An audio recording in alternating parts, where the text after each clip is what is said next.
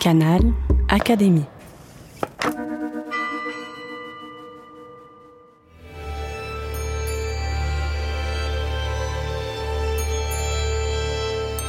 L'entretien de la semaine. Rencontre avec un académicien.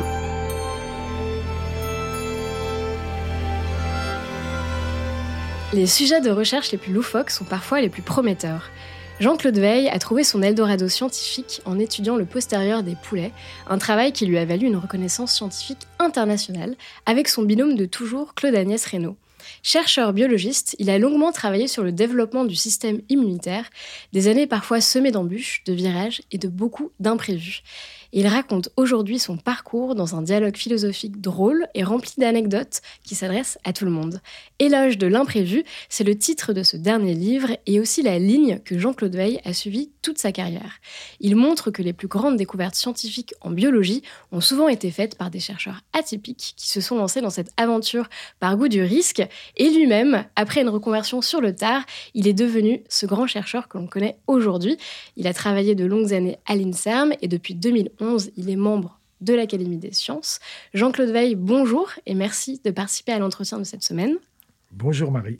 Alors nous sommes très heureux de vous recevoir et je me permets de dire votre âge. Vous êtes né en 1941 et à 80 ans passés, vous êtes un chercheur en début de carrière. C'est comme ça que vous vous euh, définissez? Oui, c'est comme ça que je me définis. D'ailleurs, j'ai un ami euh, qui est un très brillant chercheur, Jean-Laurent Casalova, qui me dit toujours Mais ça prend du temps avant d'arriver à être en début de carrière. Je lui dis Oui, c'est un peu long pour arriver en début. Non, mais ce qui se passe, c'est que j'ai. Comme vous dites, j'ai toujours travaillé avec Claude Agnès Reynaud. On avait monté un groupe, une unité INSERM, et on a formé des gens. Et parmi les gens qu'on a formés, dernièrement, les derniers qu'on a formés, sont des gens très brillants. Il y a un professeur de médecine, Mathieu Maevas, un polytechnicien, Pascal Chaper, et ils ont créé un groupe à l'Institut Necker Enfants Malades et je suis resté dans leur groupe. Encore aujourd'hui? Encore aujourd'hui. Donc j'y vais tous les jours et je, discute avec eux, je regarde leurs résultats, ils me montrent tout ce qu'ils font, tout ce qu'ils écrivent et je continue à faire le, le ping-pong avec eux et je lis la littérature. Donc en fait, sur le plan horaire, ça n'a pas changé grand-chose à ma vie. Je suis toujours en début de carrière. Il faut que je fasse mes preuves, comme tous les gens en début de carrière. Et c'est peut-être ça le secret de votre forme aujourd'hui? Peut-être, oui. D'aller à pied au labo et de continuer à faire bouger les trois neurones qui me restent. Alors aujourd'hui, on va retracer euh, ce parcours que vous avez fait. Vous allez forcer un destin imprévu, atypique et brillant. Alors il faut savoir que vos travaux portent sur le développement du système immunitaire. Vous êtes aujourd'hui un professeur émérite, vous avez reçu de nombreux prix au cours de votre carrière. Mais ce que les auditeurs doivent savoir avant, c'est que vous avez eu une première vie avant la recherche, vous avez été dentiste. Oui. Je le raconte un tout petit peu dans le livre. J'avais, vous verrez, je le dis euh, à l'imparfait, j'avais un frère qui avait 13 mois de plus que moi, et qui était très brillant, et qui était comme mon jumeau. On habitait dans la même chambre. Hein. et on a pratiquement, pendant les 20 premières années, jamais rien fait seul, que ce soit le sport, le cinéma. Et il avait décidé de faire médecine. Et mon père ne voulait pas que je fasse médecine parce qu'il avait peur qu'il y ait une compétition entre nous. Il investissait beaucoup sur mon frère. Et il avait raison, parce que mon frère était très brillant. Il a passé l'internat, mais malheureusement, après l'internat, pendant son service militaire, il a emprunté une voiture en mauvais état et il s'est tué en voiture. Donc, euh, toute ma famille s'est un peu écroulée. Moi, de mon côté, j'avais un oncle, comme il voyait je, que je savais pas trop quoi faire et que j'étais pas tellement quand même sollicité. Je raconte dans le livre, mon père était avocat, c'était un, homme très intelligent, mais encore dans des schémas un peu archaïques, c'est-à-dire que l'aîné, c'était quand même la chose la plus importante de la famille. Alors je ne sais pas si c'est le propre des familles juives ou des familles en général, mais l'aîné, c'était tout ce qui comptait. Et j'avais un oncle qui était le frère de mon père, qui était prof à la faculté dentaire et qui était dentiste et qui m'avait pris sous sa coupe et qui m'avait dit voilà pourquoi tu fais pas ça. Et très vite, pendant ces études dentaires, je me suis un peu ennuyé. C'était très manuel, c'était pas du tout ce que je voulais faire en fait. Mais j'avais encore une fois un papa qui m'a dit quand on commence quelque chose, on le finit, tu verras après. Bon, c'était toujours des règles comme ça. Bon, et comme peut-être je manquais un peu de personnalité, je, lui ai obéi. Mais j'ai commencé à faire des, ce qu'on appelait des certificats de à la Sorbonne qui s'appelait biochimie générale et biochimie approfondie, qui étaient assez costauds. Donc j'ai fait ces deux certificats pendant mes études dentaires. Et après, sur les conseils de mon oncle, je suis allé faire ce qu'on appelle un master en biochimie. Aux États-Unis. Donc, euh, en même temps, je faisais une petite spécialité dentaire, mais c'était essentiellement le master en biochimie qui m'a pris. Et j'ai trouvé que j'étais très heureux là-dedans, très très heureux dans le monde de la recherche. J'étais dans le département de biochimie, j'étais dans un labo, j'ai dû faire une thèse et tout. Quand je suis revenu, j'ai fait mon service militaire et c'est là où mon frère, qui avait déjà commencé son service, a eu son accident de voiture. Donc ma famille, je veux pas faire trop long et trop pathétique, mais ma famille s'est écroulée totalement je suis retourné habiter chez mes parents et euh, c'était pas très gai. Vous pouvez imaginer mon père, ma mère, l'ambiance était extrêmement triste. Et mon frère, mais je ne sais pas si ça a le moindre intérêt ça, mais mon frère, euh, parce qu'il était, il était quand même un type original, alors qu'il préparait l'internat, avait été à Saint-Tropez et était devenu copain avec toute une série de, fils à papa euh, qui, qui avaient la belle vie. Et il me les a présentés. J'étais assez fasciné en lui demandant qu'est-ce qu'il faisait avec ces gens-là, parce que c'est des gens qui roulaient en Bentley à 20 ans, qui n'avaient pas l'air de travailler, qui étaient magnifiquement hein, bien habillés. Et j'étais un peu fasciné parce qu'il a quand même réussi l'internat tout en fréquentant ces gens-là, qui étaient quand même tout à fait dans un autre monde que notre monde à nous. Et après son accident, j'ai rencontré un des garçons de cette bande. C'est lui qui m'a amené chez Castel et qui m'a dit, écoute, il faut que je te change les idées et tout. Et en fait, ces gens-là m'ont beaucoup aidé pendant cette période de 3-4 ans, énormément, parce qu'ils m'ont pris en charge. Ils m'ont emmené à Saint-Tropez, à Megève. Mais il fallait que je gagne de l'argent. Donc, je suis allé travailler chez un stomato pour gagner des sous. Et après, j'ai monté un cabinet. Et évidemment, dès que le cabinet a commencé à marcher, au bout de 3-4 ans, je me suis rendu compte que c'était pas ma voie et que je ne pouvais pas faire ça. Donc, euh, je le dis dans le livre, en fait, toute ma vie s'est décidée chez Castel, qui était une boîte de nuit très sympa parce qu'il y avait je le raconte dans le livre parce que mais c'est vraiment très amusant. Castel était une boîte de nuit au sous-sol où les gens allaient danser et tout, mais au rez-de-chaussée, mais au rez-de-chaussée, il y avait que des gens qui étaient là, des écrivains, des acteurs qui ne voulaient pas se coucher, qui étaient un petit peu euh, angoissés, qui buvaient du vin et qui discutaient entre eux. en fait, c'était des gens que j'avais jamais vus avant, donc c'était assez passionnant. Mais pour suivre ce rythme, il fallait que je gagne des sous. D'où la dentisterie. Mais chez Castel, il y a eu deux événements. D'abord, j'ai rencontré votre femme? Ma femme, qui était une mannequin sud-africaine, très belle, mais qui elle aussi avait quitté sa famille à cause de l'apartheid et qui était un petit peu déjantée comme moi, un peu paumée comme moi. Et j'ai rencontré un, garçon qui s'appelait Georges Alperne, qui était euh, médecin et dont le père était euh, un homme célèbre, c'était le professeur Alperne, qui était membre de l'académie et qui était prof au Collège de France et qui dirigeait l'Institut d'immunologie à l'hôpital Brousset. Donc c'était ce qu'on appelle un mandarin. Et Georges Alpin m'avait dit, va voir mon père, parce que déjà à l'époque, je lui avais dit, que je, suis en train de, perdre ma vie parce que je, suis en train de faire un truc qui m'intéresse pas et, je vais pas continuer à faire ça. Il m'a envoyé voir son père qui m'a dit, écoutez, venez dans mon institut tant que vous voulez.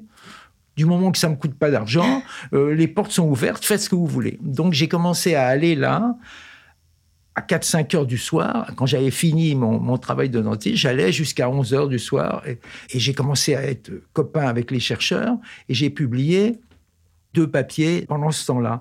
Et c'est à ce moment-là que je me suis présenté à l'INSERM. Et j'ai, évidemment, j'ai pu abandonner complètement la dentisterie. J'ai vendu les parts de mon bureau et j'ai démarré comme chercheur. Mm. À 35 ans, je suis rentré à l'INSERM, ce qui était tard à l'époque. Assez tard. Vous avez tenu 4 ans dans votre euh, effectivement, un jour, vous décidez de changer de destin, vous avez suivi votre intuition pour vous lancer dans la recherche.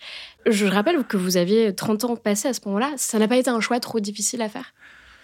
Je vais vous dire non, parce que, évidemment, sur le plan matériel, c'était un choix dément, parce que je gagnais bien ma vie comme dentiste, et du jour au lendemain. Euh, vous vous retrouvez sans salaire Je me suis retrouvé avec le, salaire de l'attaché de recherche à l'ISM, qui je crois qui était 1350 francs. francs. C'était un changement de vie. Mais je sais pas comment vous dire, j'ai aucun mérite d'avoir fait ça parce que je pouvais pas faire autrement. Hmm.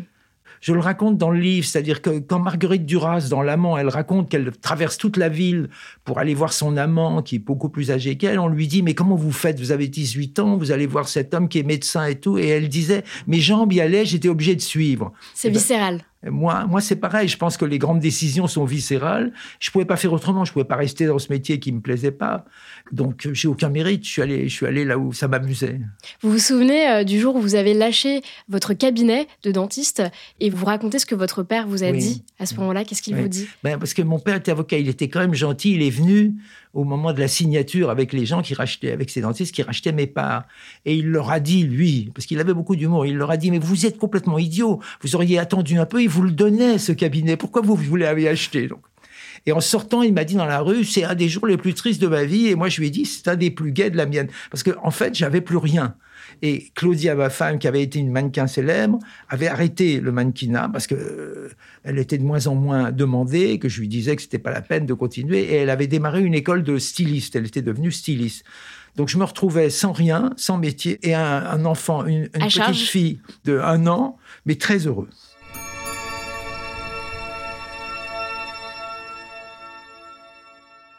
Donc une prise de risque assez audacieuse. Et donc vous voilà, à 30 ans passés, euh, bénévole avec ce bébé à charge, sans salaire, sans boulot fixe. Qu'est-ce que vous allez faire à ce moment-là? Qu'est-ce que vous faites? Les dentistes qui m'avaient racheté me laissaient venir faire quelques vacations. Parce que j'étais pas encore chercheur à l'INSERM, parce qu'il fallait quand même que j'ai de quoi manger. Et puis j'allais, j'allais à, à Brousset. Euh, de 4h à minuit tous les jours et le week-end. Et puis je suis devenu, je le raconte dans le livre, copain avec des chercheurs avec qui j'ai monté des manips. Et, et puis j'ai eu de la chance, il faut beaucoup de chance, euh, de rentrer à l'INSERM à 35 ans. Sur une double, double méprise, c'est ce que vous dites. Parce que on m'avait dit qu'il fallait aller voir les gens des commissions. Je suis allé voir des, des gens qui étaient dans les commissions INSERM, mais ça se passait assez mal. Il me disait, mais qu'est-ce que vous faites? Vous avez aucune chance et tout. Et il y en a un monsieur, le professeur Hartmann, qui était professeur de biochimie à la faculté de médecine, un grand type, extrêmement austère, qui avait décidé de s'enticher de moi et qui m'a dit, moi, je vais vous défendre. Et à la commission, il a raconté que j'allais monter une unité de recherche bucco-dentaire. Il n'y en avait pas en France et que c'était la première fois qu'un chercheur biochimiste allait faire ça. Alors que je lui avais jamais dit ça. C'était pas ce que vous comptiez et faire. Ça n'avait pas du tout été mon intention. Et il, il m'a imposé comme ça et j'ai été recruté sur cette méprise-là. L'autre méprise, c'est qu'on avait publié un papier dans un journal anglais important et qu'après, en regardant tous les résultats, je me suis aperçu que quand même nos conclusions étaient fausses. C'est pour ça que j'ai dit que j'étais recruté sur une double méprise. Alors, vous arrivez à l'INSERM, euh, mais au bout de quelques mois, vous allez partir aux États-Unis parce que vous, vous n'avancez pas comme vous le souhaitez en France. C'est ça? Oui, oui, non, ça se passe pas vraiment comme ça. Au moment où je suis recruté à l'INSERM, Bernard Alperne fait un accident vasculaire. Il est chez lui et l'institut part un peu en, je sais pas comment vous dire. Euh, il y a beaucoup d'histoires de pouvoir, de machin et tout. Et moi, Alain Zweibaum, qui est le premier chercheur qui était là-bas et qui m'avait, qui m'a aidé, avec qui on a fait des manips, me racontait que oh, il y a un type en Suisse qui clonait des gènes. Or, ça n'existait pas à l'époque. Ça m'a fasciné le clonage. Donc, je suis allé à une école d'été euh, de biologie moléculaire qui était une école célèbre qui s'appelait l'école de Spezzaï, où il y avait Francis Crick, Jacques Monod, tous ces gens très célèbres qui étaient là. Les grands noms de la biologie. Oui, les grands noms de la biologie moléculaire. Je suis allé là c'était trois semaines, je crois, à Spezzaï, où j'ai rencontré un jeune chercheur qui s'appelait Alain Vincent, à qui je racontais que moi, je voulais rentrer à la biologie moléculaire. Bernard Alper, lui, m'avait dit, mais vous êtes complètement fou, Jean-Claude, à 35 ans, vous allez maintenant changer de discipline, aller en biologie moléculaire, quitter l'immunologie. Et, et je dis, mais oui, mais pourquoi pas C'est ça qui m'amuse. De toute façon, je m'en foutais du plan de carrière. J'avais envie de m'amuser. Donc il m'a dit, va voir, va voir Klaus Scherer, qui est mon patron, euh, qui est un grand biologiste moléculaire que François Jacob et François Gros ont fait venir à, l'Institut Jacques Monod à Paris pour travailler sur l'ARN et tout. Donc je suis allé voir euh, Klaus. Je lui ai demandé rendez-vous et on a discuté ensemble et il m'a dit, bah écoutez, venez me voir chaque semaine.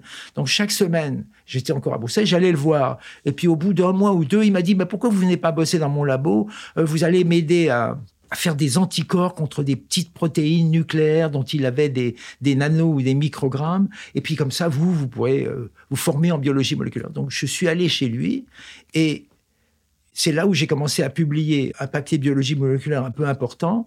Et c'est là où Klaus, ma maman, m'a dit pourquoi vous n'allez pas chez Bob Perry, qui était un copain à lui, à Foxché, sa Philadelphie, qui était un des ponts de l'ARN messager. allez passer trois mois chez lui, vous allez apprendre des choses et tout.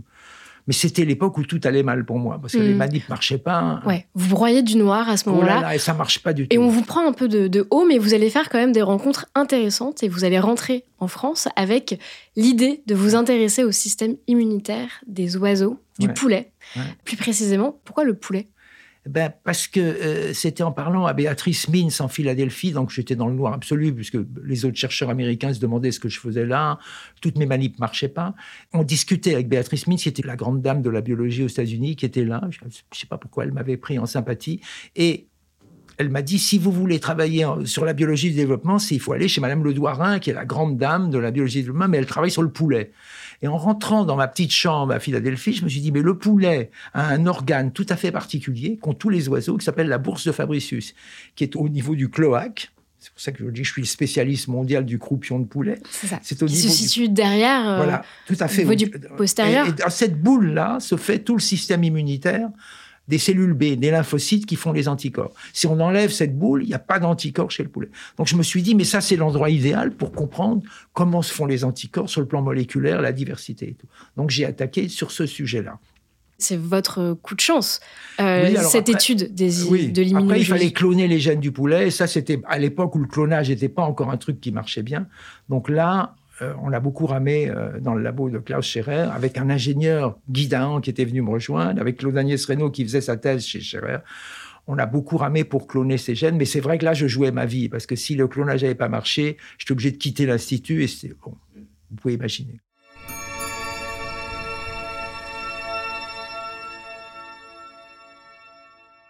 Et donc, pour revenir sur ces poulets, vous dites que votre euh, carrière n'aurait pas décollé sans ces découvertes. Ah ben oui, c'est pour ça que je dis toujours ce que... Vous savez, François Jacob, il disait, euh, pour être chercheur, il faut avoir une certaine agilité mentale. C'est vrai, il faut être passionné et tout, mais il y a un truc qui est indéfinissable, il faut avoir du bol. Et quand vous décidez d'étudier un nouveau modèle, le monde entier travaille sur la souris et l'homme. Vous décidez de travailler sur un nouveau modèle. Si ce modèle avait montré ce que les gens avaient déjà montré sur la souris, les gens auraient dit, bon, ben, c'est sympa, mais c'est de la biologie comparative. Qu'est-ce qu'il va faire après que, Comme je dis dans le livre, le bulldog ou le dromadaire. Donc, le fait que quand on a regardé le système du poulet avec Claude Agnès, tout était différent de ce qui avait été décrit sur le plan moléculaire, cellulaire et tout, a été notre coup de chance, parce qu'on a été invité dans le monde entier, on l'a publié dans les plus grands papiers, mais ça, c'est he or she qui avait décidé de me faire un cadeau. Alors évidemment, plus vous tentez de choses, plus vous avez de la chance d'avoir de la chance, mais il faut de la chance. particulièrement à ce moment-là. Et donc la vie va devenir plus facile pour vous à ce moment-là. Vous allez avoir votre propre laboratoire. Ouais, Un mot tout de même sur euh, la femme qui a travaillé à vos côtés, Claude Agnès Reynaud. ouais. Elle a été votre binôme de toujours. Vous Ouais. avez travaillé euh, plus de 40 ans avec elle. C'est un pilier. Mais elle, je l'ai rencontrée, c'était une rencontre parce que elle, elle était très brillante, c'était une normalienne. euh, Elle a été reçue deuxième à Normale Supérieure de la rue physique. Donc c'était quelqu'un de très brillant qui faisait sa thèse chez Scherer. Et notre rencontre était idéale parce qu'elle venait d'une formation très structurée. Et moi, je venais de chez Castel. Donc c'était une bonne, deux complémentaires. c'était Une bonne, une bonne rencontre. Et le fait est que ça a fonctionné euh, jusqu'à l'année dernière, jusqu'à ce qu'elle arrête de venir au labo. Le clubbeur et Non, l'intellectuel. mais j'allais plus dans les boîtes de nuit euh, dès que je suis rentré à l'INSERM parce que j'avais plus les moyens, évidemment. Je voyais plus mes, mes, copains fils à papa. Vous dites que le monde de la recherche se divise en deux catégories, avec d'un côté des personnalités géniales au sens euh, génie, avec euh, par exemple François Jacob, Jacques Monod, Francis Crick, et puis tout le reste de la communauté scientifique faite de gens moyens, c'est vous qui le dites, comme vous, qui ont eu un jour un coup de chance euh, et qui ont su prendre des risques. Ce qui vous a sauvé, c'est savoir prendre des risques dans votre carrière? Oui, je pense que ce qui m'a enfin, sauvé, je ne sais pas si je suis sauvé, mais ce qui était ma position, c'était quand on est en France quand même, et que vous regardez ce qui se passe à Rockefeller, vous regardez ce qui se passe euh, même au Japon, à Harvard, les moyens qu'ont ces gens, la taille des équipes et tout, vous êtes obligé de prendre des sentiers différents des grandes avenues. Vous pouvez pas aller sur les grandes autoroutes parce que vous avez aucune chance d'avoir une équipe de, de 30 personnes extrêmement brillantes à Harvard qui ont 20 millions de dollars par an de, de, de crédit. Euh, un petit chercheur à l'INSERM euh, n'a aucune chance. Donc je pense quand même que la chance qu'on a, nous, en France, c'est d'abord on a des postes à vie sans faire d'enseignement. Donc on a un poste à vie qui est une sécurité incroyable. Et ça nous donne la possibilité de prendre des sentiers de travers. Regardez Jules Hoffman, euh, qui a travaillé sur le criquet et la drosophile. Quand je l'ai rencontré, je me suis dit, mais pourquoi les gens travaillent sur la drosophile Il y a tellement de problèmes sur le système immunitaire chez l'homme. En fait, on s'en fout de savoir comment le criquet se défend contre une... Mais il a eu le prix Nobel pour sa découverte sur la drosophile.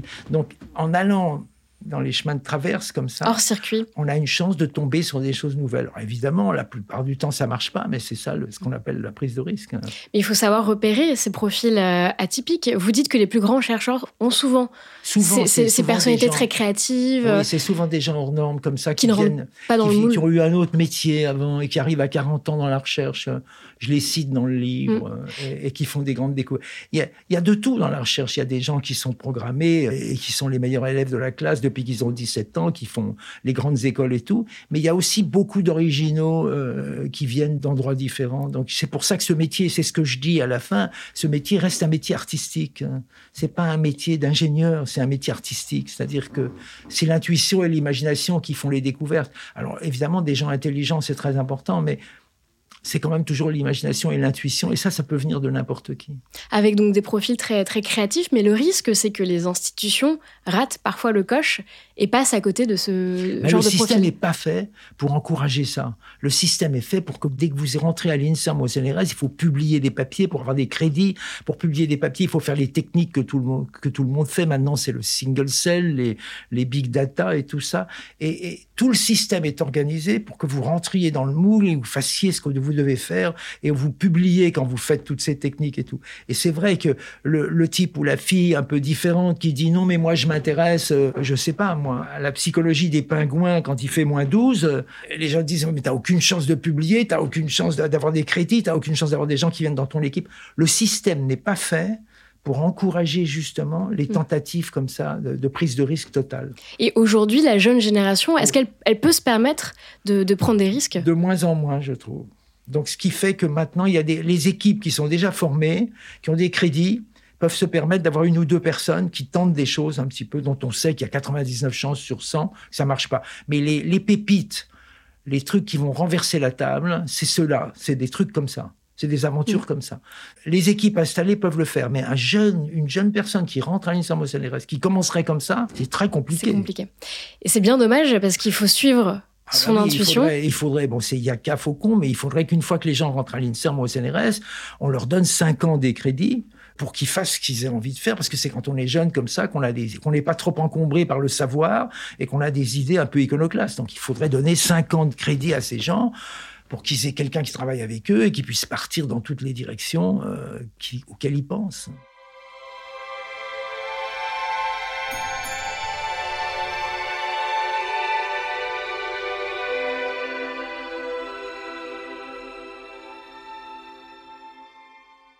Et oui, parce que suivre son intuition, ça peut mener à des découvertes scientifiques de premier plan. Et vous en citez quelques-unes dans, votre livre. Vous nous racontez, par exemple, dans quelles circonstances la chimiothérapie a été mise au point fortuitement dans les bah, années 40. oui, c'est une histoire absolument euh, folle. Ce qui se passe, c'est pendant la guerre de 40, dans le port de Bari, les Allemands torpillent un bateau, le SS Harvey, un bateau américain. Et on s'aperçoit qu'une fois qu'ils ont torpillé, il y a évidemment plein d'huile qui arrive dans la mer, mais il y a du gaz moutarde qui arrive dans la mer. Or, c'est interdit. Après la guerre de 14 et l'utilisation du gaz moutarde par les Allemands, vous savez, vous vous souvenez les Thibauts de Roger Martin Ducard, il y a des conventions, la Convention de Genève de 1925 qui interdit l'utilisation des gaz dans la guerre. Mais les Américains et les Anglais ont préféré quand même en stocker si les Allemands se mettaient à l'utiliser de nouveau. Donc il y a ça qui arrive dans la mer. Et les soldats qui sont en train de se noyer parce que le bateau a été torpillé, il y a un toubib américain qui est là et qui se rend compte qu'ils ont des brûlures d'abord incroyables sur le corps. Il va à l'hôpital et il s'aperçoit que ce mélange tue tous les globules blancs. Et il se dit, mais ce mélange gaz moutarde et huile, je pourrais m'en servir pour les gens qui ont de la leucémie. Ça, c'est la première chimiothérapie. Il fallait quand même être assez dingue pour, voyant ces jeunes marins mourir, penser à un traitement de, de chimiothérapie. Ça, c'est ça l'invention de la chimiothérapie. Le remède est dans le poison. Oui. Il fallait avoir une imagination incroyable de voir ça dans ce qui se passait. Mm. Donc après, il lance ça. Après, il y en a un autre derrière qui est à Rockefeller, qui est un chercheur américain un peu dingue, mais qui fait une promotion démente de la chimio en disant que c'est exact. Et peu à peu, ça s'installe et c'est ce qu'on a aujourd'hui. Et ça démarre sur, euh, sur cette observation. Donc euh, c'est assez rigolo. Vous dites dans ce livre que la recherche a toujours été un monde compétitif et encore plus euh, aujourd'hui. Et vous, vous faites une proposition radicale, mais très intéressante dans cet ouvrage. Vous voulez collectiviser le prix Nobel. Oui. Qu'est-ce que vous voulez ben, dire par là Parce que le prix Nobel, le problème du prix Nobel, c'est que Nobel, euh, Alfred Nobel, avait décidé qu'il fallait le donner à trois personnes maximum. Et on s'aperçoit presque toujours que quand il y a un prix Nobel, les trois personnes qui l'ont, ce sont ceux qui sont en haut de la vague, c'est-à-dire ceux qui sont arrivés à la fin de la découverte pour l'exploiter, qui ont un mérite fou. Mais derrière, il y a eu tous les gens qui ont fait monter la Plein d'autres chercheurs. Et chaque fois qu'il y a un prix Nobel, il y a une, deux ou trois personnes qui sont très contents, et il y en a dix ou quinze ou vingt qui sont effondrés parce qu'ils comprennent pas pourquoi ils participent pas au prix. Donc moi, évidemment, je vais pas changer le prix Nobel, mais ça aurait été beaucoup plus simple de donner le prix à une découverte. voilà, quelqu'un fait une découverte, l'immunothérapie, et on s'aperçoit que mort et vivant, Ont il y, a, participé. il y a 25 personnes qui ont participé. Donc on dirait, voilà, l'immunothérapie a le prix Nobel, et voilà les 25 noms des gens qui ont participé. Ce serait beaucoup plus sain, et ça arrêterait cette compétition assez malsaine entre les chercheurs, parce que c'est vrai que ça rend fou le prix Nobel. Donc les gens arrivent à, à se comporter d'une façon absolument démente, quand ils ont l'impression qu'ils peuvent l'avoir et qu'il faut écarter certaines personnes ou écarter des gens de leur propre groupe, surtout étouffer les gens de leur groupe pour pas que ça dilue les récompenses. Donc ça crée plein de comportements malsains parce que les chercheurs sont comme nous tous. C'est juste des petits êtres humains avec leurs ambitions, leurs passions et leurs défauts. Mais malheureusement, vous l'avez dit, cette proposition a peu de chances d'aboutir Non, puisqu'elle il faudrait faire un autre prix. C'est ça, un autre prix, mais vous dites justement qu'il y a d'autres alternatives au prix Nobel. Il y a par exemple le IG Nobel, Ignobel. Oui. C'est un prix parodique, mais très sérieux. Ah oui, je l'adore celui-là. Qu'est-ce que c'est? Harvard. C'est des prix Nobel d'ailleurs. Il y a des prix Nobel dans le jury et ils donnent le prix à des découvertes qui sont absolument comiques, entre guillemets. Mais qui font réfléchir. Oui, donc euh, je raconte deux prix, mais chaque année, c'est un festival. Est-ce qu'un sultan euh, marocain Oui, a-t-il ça, bien le- eu 1000 enfants, comme la légende oui, euh, le dirait? Combien de rapports sexuels il a eu? Donc, les, les- c'est des mathématiciens. C'est toujours des chercheurs sérieux qui le font. Ils ont établi qu'il fallait qu'il ait une relation sexuelle par jour pendant 32 ans pour avoir 888 enfants. C'est énorme. Oui, Et- il faut, il faut être en bonne forme. Et parmi les autres sujets qui sont étudiés, pourquoi notre narine gauche contient-elle plus de poils que notre narine droite? Oui, par exemple. par exemple, Euh, ou encore l'activité sexuelle des anchois, enfin plein, plein de sujets euh, Oui, comiques. mais j'en ci- j'en cite un. Il y avait une équipe colombienne qui étudie cris et insultes au volant. Oui. Et la conclusion du papier est qu'il y en a une plus grande euh, proportion de cris et d'insultes dans les situations urbaines à haute, à haute circulation automobile. Voilà, c'est ça la, la conclusion. Donc c'est toujours, c'est c'est une parodie du prix Nobel, mais ça se fait à Harvard. Il y a, les gens montent sur l'estrade. C'est des vrais prix Nobel qui leur remettent le prix. Cette année, ça a de nouveau été, ça a de nouveau été remis. Donc c'est c'est très amusant. Elle vous plaît cette vision de la science? Oui, oui, j'aime beaucoup ça.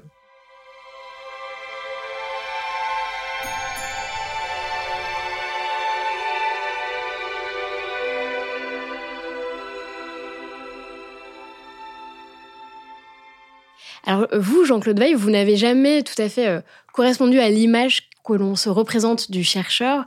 Vous vous êtes reconverti sur le tard. Plus jeune, vous passiez euh, vos soirées chez Castel, la célèbre boîte de nuit dont on a parlé tout à l'heure. Vous avez un itinéraire plein de surprises, mais toutefois avec une constante. Vous avez toujours eu pour modèle absolu René Descartes. Qu'est-ce qui vous plaît chez cet homme? C'est sa quête de la vérité? Oui, évidemment, euh, tout le monde admire René Descartes, mais moi, ce que j'aime, c'est qu'il se lève à midi, il, reste au lit jusqu'à midi, et, en plus, il refuse toutes les sollicitations, toutes les promotions, parce qu'il dit que derrière chaque promotion, chaque récompense, il y a un emmerdement. Il l'écrit clairement. Il dit dès qu'on vous fait un, un cadeau, qu'on vous nomme secrétaire général machin, qu'on vous donne. Donc il dit que il est très sollicité en France, il va vivre aux Pays-Bas pour qu'on lui foute la paix. Ah, il a de la chance d'avoir une rente qui lui permet de vivre. Donc déjà, il reste au lit jusqu'à midi, son valet lui sert son petit déjeuner et il travaille au lit, j'aime beaucoup ça. Et ensuite, cette idée que chaque fois qu'il y a une récompense, il y a un emmerdement derrière, c'est assez vrai. Malheureusement, je raconte que ça se termine pas bien, parce que Christine de Suède, la, reine savante qui, qui lit tous les philosophes, qui est une femme géniale, veut absolument rencontrer Descartes. Et lui refuse.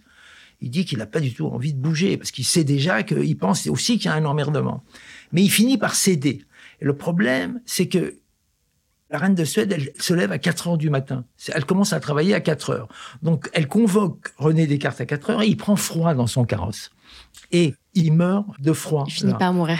Mais alors, évidemment, il a- je le dis, il y a une autre version que les gens racontent, c'est qu'ils vivent une, Une liaison romance. torride, euh, tous les deux. Mais enfin, il meurt de froid quand même, il prend quand même froid et il meurt. Résultat, il faut pas, il faut pas répondre aux puissants quand ils vous convoquent. C'est une des leçons que vous délivrez Oui, dans, oui, dans ce livre. Attention aux puissants. Alors René Descartes ne voulait pas s'encombrer de prix, de reconnaissance.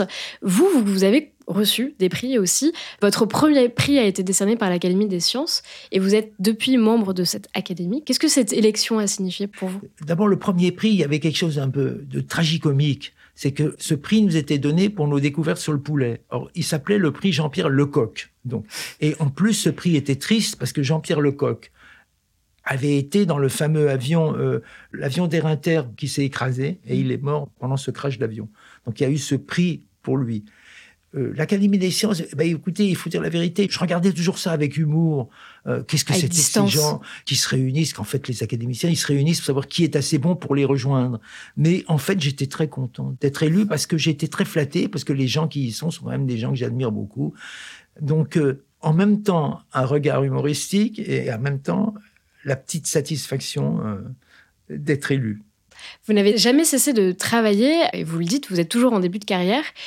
Et récemment, la pandémie de la Covid-19 euh, a été pour vous un terrain de recherche euh, fécond et intéressant. Oui, dans le labo, on a beaucoup travaillé là-dessus, notamment cette équipe dont je vous ai parlé, de, cette nouvelle équipe qui s'est créée à partir de jeunes qui venaient de notre labo. Ils ont beaucoup travaillé et ils ont publié. Euh, j'ai un peu participé avec eux. Qu'est-ce que vous avez démontré dans, dans ben, ces on recherches? On a suivi, parce qu'on travaille sur la réponse immune et notamment sur la réponse à mémoire. Donc on a suivi qu'est-ce que c'était? Est-ce que quand les gens étaient vaccinés ou est-ce que quand ils faisaient une, infection, est-ce qu'il y avait des cellules à mémoire qui restaient là et qui pouvaient les protéger si le virus revenait demain ou si un virus mutant revenait et tout? Donc on a publié deux trois papiers dans des grands journaux pour montrer qu'il y avait une vraie réponse mémoire. La réponse est oui. Oui, la réponse mémoire. Alors la réponse anticorps, on ne sait pas encore, on n'a pas assez de recul si elle dure longtemps, mais on a vu des cellules à mémoire qui avaient euh, les capacités pour nous protéger. Et d'ailleurs, on sait aujourd'hui que les gens vaccinés, s'ils tombent malades, en général, vont pas à l'hôpital. À moins qu'ils aient une comorbidité, les gens vaccinés, ils font peut-être une grippe, une mauvaise grippe pendant 10 les jours. Les symptômes sont moins forts. Mais ils vont pas à l'hôpital pour être sous ventilation et tout. Disons qu'on a utilisé sur le Covid les techniques et, et notre mode de pensée qu'on qu'on utilisait sur d'autres sujets qui étaient qu'est-ce que c'est que la réponse à mémoire?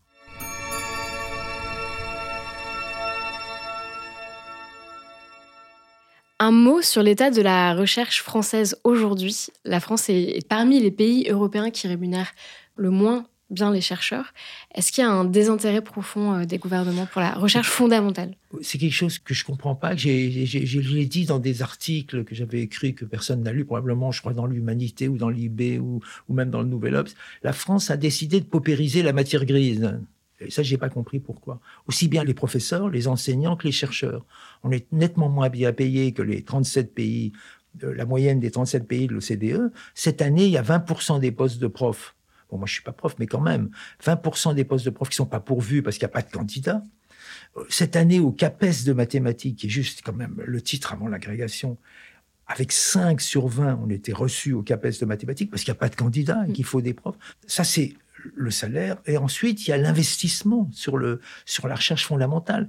L'INSERMEL CNRS pour la biologie et la recherche médicale, c'est moins d'un milliard d'euros pour la France, l'investissement. Le NIH, qui est la recherche médicale américaine, c'est 52 milliards. On n'est pas 52 fois plus petit que les États-Unis. Mmh.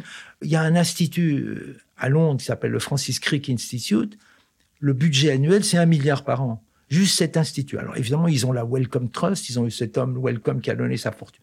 Mais il y a un vrai problème d'investissement et je trouve ça très bête sur le plan de la modernité, parce que quelqu'un comme Macron qui veut faire la Startup Nation, il a raison, des biotech et tout, est-ce qu'il réalise ce que c'est qu'un brevet comme le PCR euh, C'est 300 milliards de dollars le PCR comme brevet qui rapporte aux gens qui ont le brevet? Je veux dire, les sommes aujourd'hui en biotechnologie sont colossales. Et c'est la recherche fondamentale qui amène ça.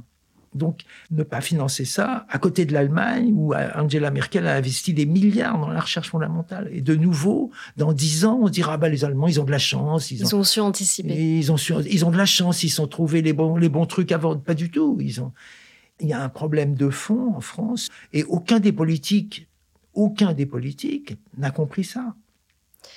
Vous parliez des professeurs euh, il, y a, quelques instants et on sent dans votre livre une profonde envie de transmettre.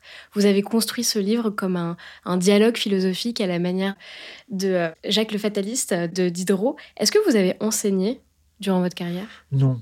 quand on est chercheur, oui, j'appelle pas ça enseigner, on doit faire des séminaires dans les, vous savez, ce qu'on appelait les DEA ou les Master 2.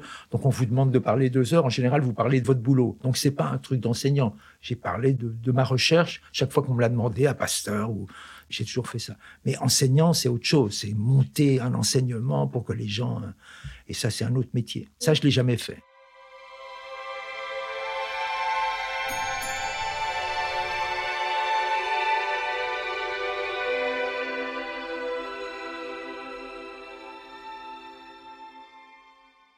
À défaut d'enseigner, pour finir, Jean-Claude Veil, si vous aviez un dernier conseil à transmettre, à donner à un jeune chercheur qui voudrait se lancer aujourd'hui dans le monde qu'on connaît actuellement et pas dans le monde que vous avez connu dans les années 70, qui était peut-être plus facile euh, dans la recherche, quel conseil vous donneriez? La pire des choses, c'est la peur. On ne peut pas avoir peur. Alors évidemment, il y a des gens dans des situations sociales très difficiles euh, qui ont peur parce qu'ils n'ont aucune protection vis-à-vis de leur famille, vis-à-vis de leur formation, parce qu'ils arrivent d'autres pays et tout. Donc je suis bien conscient que je suis issu de la bourgeoisie et que j'ai bénéficié du manque de peur qu'on a quand on est élevé dans ces milieux quand même où on a l'impression qu'on va toujours rebondir, qu'on va toujours trouver. Mais la première chose, c'est de pas avoir peur. C'est-à-dire, donc ça, c'est la prise de risque, de pas avoir peur. Et je le raconte dans le bouquin. Aux États-Unis, ils avaient réuni les plus grands scientifiques, des hommes politiques, des écrivains, et des poètes qui avaient réussi euh, des prix Nobel de physique et leur avaient demandé s'il y avait quelque chose de commun dans leur parcours. Il n'y avait rien de commun dans leur parcours. Il n'y a qu'un truc, la prise de risque, le goût du risque. Sur chacun, il y avait marqué le goût du risque. Donc le conseil que je dirais, c'est garder le goût du risque, parce que de toute façon, il n'y a que ça d'amusant, même si après, euh, on se casse la figure. Et après, je cite John Lennon, vous terminez le livre. La vie est ce qui arrive quand on est occupé à faire autre chose. Voilà, life is what's happening when you're busy making other plans. Voilà, il a raison. Mm. C'est ce qui arrive, non? Dans la vie privée, dans la vie amoureuse, dans la vie professionnelle, les choses arrivent quand on est occupé à faire autre chose. Et je dirais pour les chercheurs, mais c'est une banalité ce que je veux dire. Le truc le plus important, c'est les échecs. C'est-à-dire que quand vous faites une manip, quand vous lancez un projet, ça marche pas très souvent. Il y a quelque chose qui marche pas. Et au lieu de se dire zut, alors il faut que je recommence c'est peut-être dans cet échec-là, dans ce truc qui marche pas, dans le point qui est en dehors de la courbe et qui colle pas du tout avec vos résultats, c'est peut-être ça le cadeau. Voilà, les cadeaux sont là où on les attend pas. Voilà. Les échecs et John Lennon, ce sont. Voilà, voilà. Je terminerai comme ça. Mais bon, c'est facile, c'est facile quand on est au micro de, de Canal Académie de donner des conseils. C'est ce qu'on retiendra. Merci beaucoup, euh, Jean-Claude Veil. Je vous en prie. Chercheur donc en début de carrière, mais qui raconte avec beaucoup de sagesse euh, son parcours. Éloge de l'imprévu, histoire d'un drôle de chercheur. C'est le titre du livre qu'on peut retrouver aux éditions Belin, Un monde qui change. Merci beaucoup. Merci Marie.